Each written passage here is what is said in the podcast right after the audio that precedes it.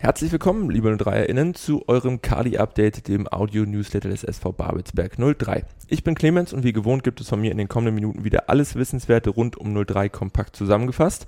Und starten werden wir auch heute wieder mit dem Blick auf unsere erste Mannschaft. Und für dieses Thema an meiner Seite ist der Co-Trainer des aktuellen Tabellenführers der Regionalliga Nordost, Ronny Ärmel. Grüß dich, Ronny. Hi. Wenn du das so hörst, Tabellenführer macht schon Spaß, oder? Ja, ja, klar. Also, wenn man natürlich der Erste in der Regionalliga Nordost ist, dann ist das schon was Freudiges. Wie lange äh, hält der Zustand noch an? Ja, der ist eigentlich nach dem Wochenende meistens immer dann schon passé und wir äh, konzentrieren uns dann auf den nächsten Gegner.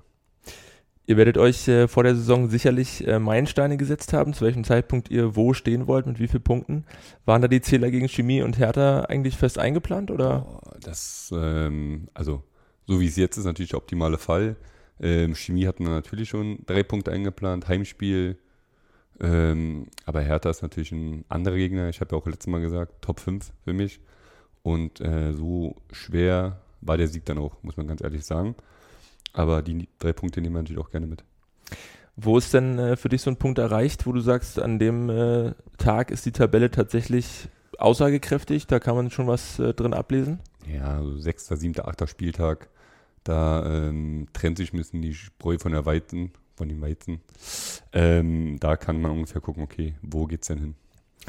Schauen wir jetzt äh, nochmal auf die Partie gegen die Hertha Bubis zurück. Wie schon gegen Chemie Leipzig ist äh, tatsächlich genau das wieder eingetreten, was du prognostiziert hattest. Der Bundesliga-Nachwuchs wollte tatsächlich spielerisch überzeugen, zumindest in der Hälfte, ersten Hälfte konntet ihr ihnen da aber deutlich den Schneid abkaufen. Ich erinnere mich an gute Chancen für Daniel Frahn, für Rico Gladro, Matthias Steinborn und natürlich auch für Dominik Gatti, der letztendlich auch die Führung besorgt hat. Wie hast du den ersten Abschnitt gesehen? Ja, genau so. Also wir haben uns so darauf eingestellt, wie sie dann auch wirklich gespielt haben, wollen das alles spielerisch lösen, kommt uns, nach, äh, kommt uns natürlich entgegen durch unser hohes Anlaufen, unserem Pressing. Ähm, und haben die Jungs sehr, sehr gut umgesetzt. Ja, also ich glaube, dass die Hertha-Spieler an sich auch einen anderen Plan hatten, der dann in der ersten Halbzeit nicht aufgegangen ist.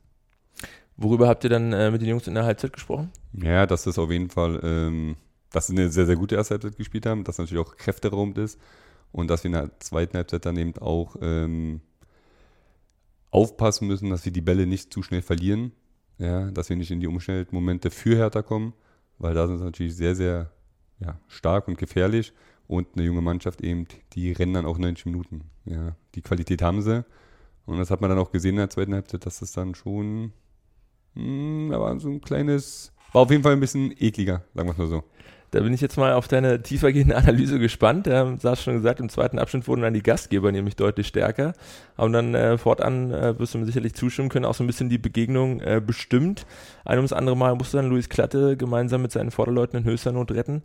Wie kam es dann aus deiner Sicht äh, zum Bruch in der Partie und wie würdest du den äh, zweiten Abschnitt insgesamt zusammenfassen? Ja, genauso wie ich es eben auch, oder wie wir es in der Halbzeit gesagt haben, dass wir uns mit dem Ball, also mit Spiel mit dem Ball, dass wir einfach, oder bei Ballgewinn, die Bälle einfach zu schnell wieder hergegeben haben. Ja, und das war eben das, ähm, das war auf jeden Fall, was uns wehgetan hat, weil die Läufe, die die Achter oder die vorne die drei machen, die sind natürlich enorm. Und wenn du dann immer den Ball gewinnst und schnell wieder hergibst, dann machst du viele Wege umsonst und das hat uns dann auch ein bisschen wehgetan. Ähm, trotz des haben die äh, in der Defensive die Achter vorne super gegen den Ball gearbeitet und dann war es auch schwer, weil ich kann mich, glaube ich, nur an zwei richtig gefährliche Situationen bei Hertha erinnern. Und das war eben dann, hat man mal einen Torwart im Tor. Der, das gehört auch dazu. Genau so ist es. Und äh, unter dem Strich blieb es dann aber nach äh, zwei doch recht unterschiedlichen Halbzeiten beim knappen Vorsprung, der dann auch ausgelassen vor den zahlreichen mitgereisten 03erInnen gefeiert wurde. Du hattest es dir letzte Woche gewünscht und so ist es dann auch eingetreten. Von der Stimmung her war das äh, eigentlich wieder ein Heimspiel, oder? Ja, sehr geil. So macht es dann noch Spaß. Ja, und die, Vielleicht waren das auch die 10%, die unsere Spieler dazu, keine Ahnung, motiviert haben, noch mehr zu verteidigen, den Punkt mitzunehmen. Ähm, wie gesagt, ganzes Spiel gesungen, gefeiert. So wünscht man sich das und dann hoffe ich mal, dass am Freitag das genauso wird und bin frohen Mutes. Bevor wir mal auf äh, Freitag schauen, nochmal der Rückblick auf die laufende Trainingswoche. Was waren so die Inhalte in der Analyse und dann auch auf dem Platz? Ja, wir haben ähm, ganz klar gesagt, dass wir wenn wir so eine zweite Halbzeit spielen, dass das nicht immer so gut geht und dass wir eben da mutiger sein müssen, weil wir haben es ja erste Halbzeit auch gespielt. Ja, wir haben Ballbesitz gespielt, wir haben ihn rausgespielt. Und das müssen wir dann auch unter Druck auch dann die Ruhe bewahren und nicht einfach die Bälle irgendwo auf die Tribüne schießen. ähm, wenn es nicht notwendig ist. Und das war eben der, ja, der Schwerpunkt.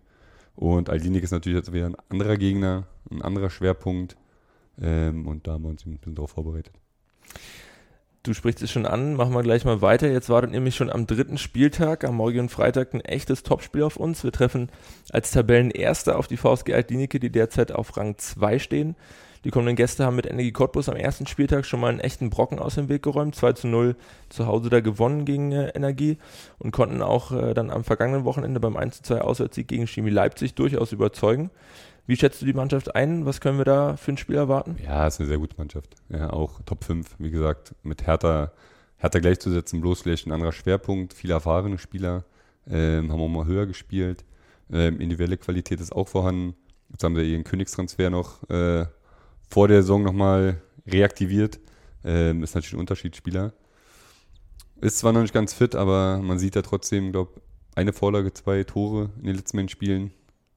Ja, muss man darauf aufpassen, aber wir ja, gehen da mit breiter Brust hin, weil warum nicht? Wir sind Erster, haben zwei Spiele gewonnen, überzeugend und machen, also machen uns da schon einen Plan, wie wir das am besten angehen werden mit Königstransfer meinst du sicherlich äh, Tolcay Chigerci, ähm, der für den Berliner AK und auch für die VSG Klinike schon äh, 23 Mal jubeln durfte, in insgesamt mittlerweile 51 Regionalliga-Partien, war jetzt in den letzten äh, zwei Jahren, wenn mich nicht alles täuscht, äh, oder kann auch nur eine Saison gewesen sein, ähm, für Viktoria Berlin in der dritten Liga am Ball, davor oder danach dann äh, in der türkischen zweiten Liga unterwegs, hat aber auch schon einiges an Bundesliga-Erfahrung äh, mit auf dem Konto für den HSV, wenn mich nicht alles täuscht, ja. ich glaube Gräuter Fürth. Äh, kriegt der dann äh, morgen Abend eine Sonderbewachung? Nee. Da wir, wir werden unser Spiel nicht nach irgendwelchen Spielern ausrichten. Wir wollen unser Spiel auf den Platz bringen und auch durchziehen. Natürlich guckt man sich ihn genauer an, was seine Skills sind, seine Stärken. Aber wir werden da keinen extra abstellen, weil das ist ja dann nicht unser Spiel. Dann passen wir uns ja als Klinik an. Das machen wir nicht. Sehr schön. Abschließend äh, dann wie immer nochmal die Frage nach dem Personal. Auf welche Jungs müssen wir morgen verzichten? Bei wem zeichnet sich eventuell eine Rückkehr an? Mm, das wird wahrscheinlich genauso sein wie letzte Woche.